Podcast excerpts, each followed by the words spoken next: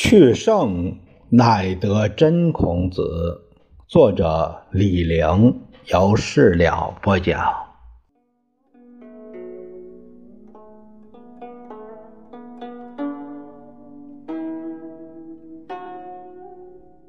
我们这节来看看道统之谬。历代祭孔配享从祀。有谁没谁，谁站哪儿很有讲究，就跟文革那阵儿天安门上怎么站，第二天见报谁在谁不在，哪个上去哪个下来，很敏感。清代的孔庙，孔子坐当间弟子在两边有所谓的四配十二折，四配。是四个二等圣人，颜回是副圣，曾参是宗圣，孔吉就是子思是庶圣，孟轲是亚圣。十二哲是十哲去颜回，以升为四配，就是加专训师有若和朱熹，除去七十子之外的孔吉、孟轲、呃朱熹。正好是十三人，就是我们所说的十三贤。这套制度是慢慢形成的，我把这个过程讲一下。汉代的文翁学宫，呃，洪都学宫有壁画，上面有很多人物，不仅孔子和七十子，还有汉代的名儒，但怎么排不知道。画像石上有。比较随意，不能当根据。四孔魏正始五年，也就是公元的二百四十四年以来，是以颜渊配享。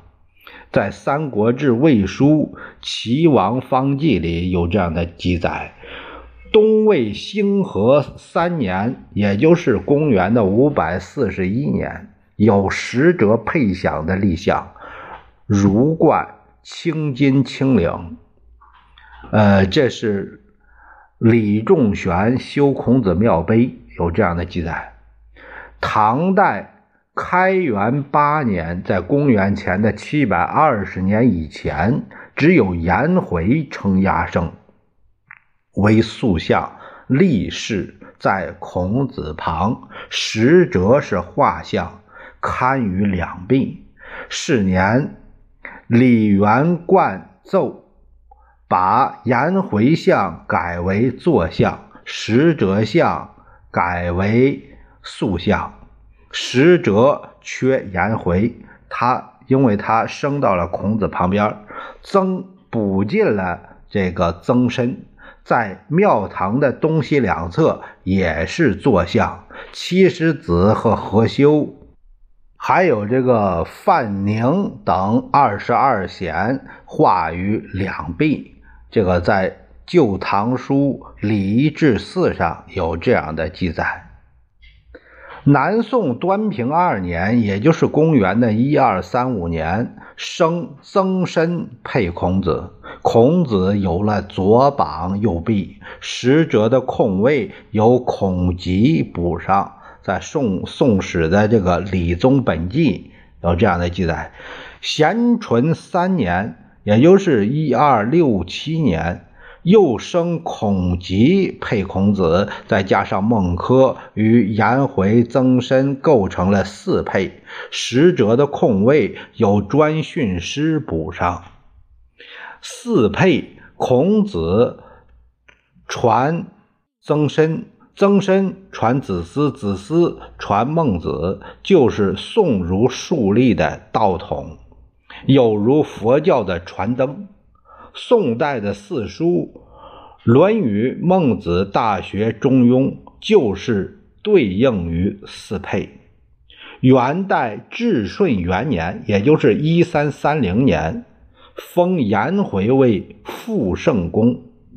曾参为宗圣公，孔吉为庶圣公，孟轲为亚圣公。这是在原始的《文宗本纪》里有记载。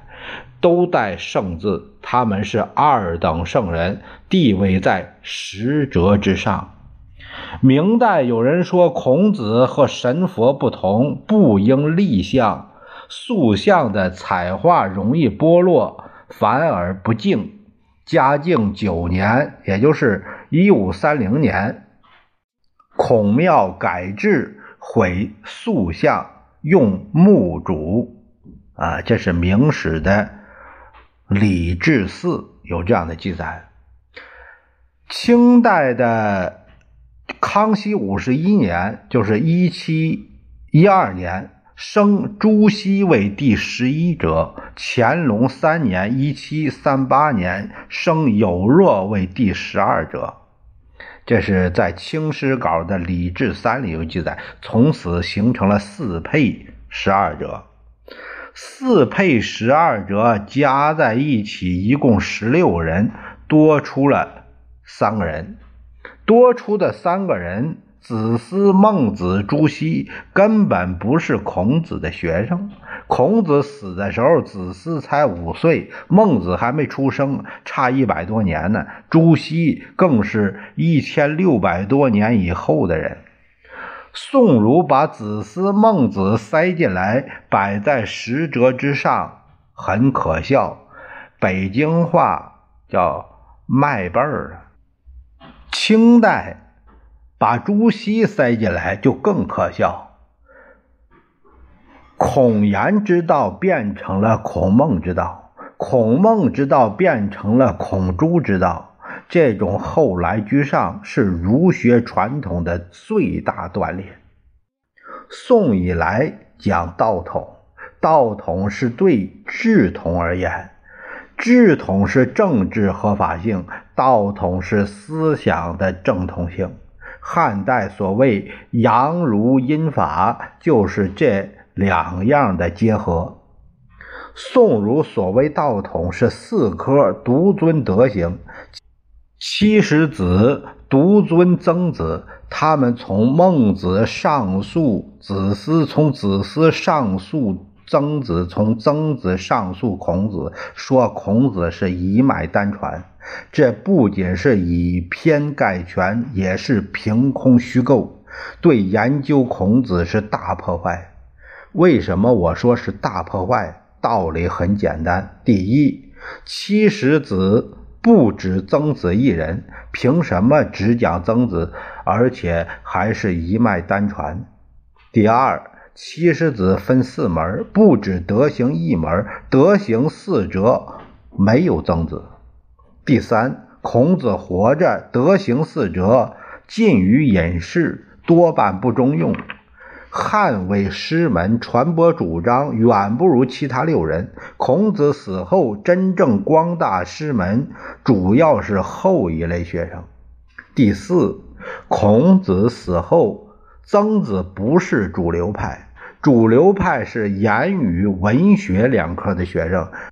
即使讲德行，有若也比他地位高。他是七十子中辈分最小的学生，在孔子死后的七大弟子中不是主流派。第五，子思、孟子的派别只是儒家八派的两派，就是韩非子显学中这样说：八派只讲两派也不像话。第六，先秦儒姬多失传，但荀子还在。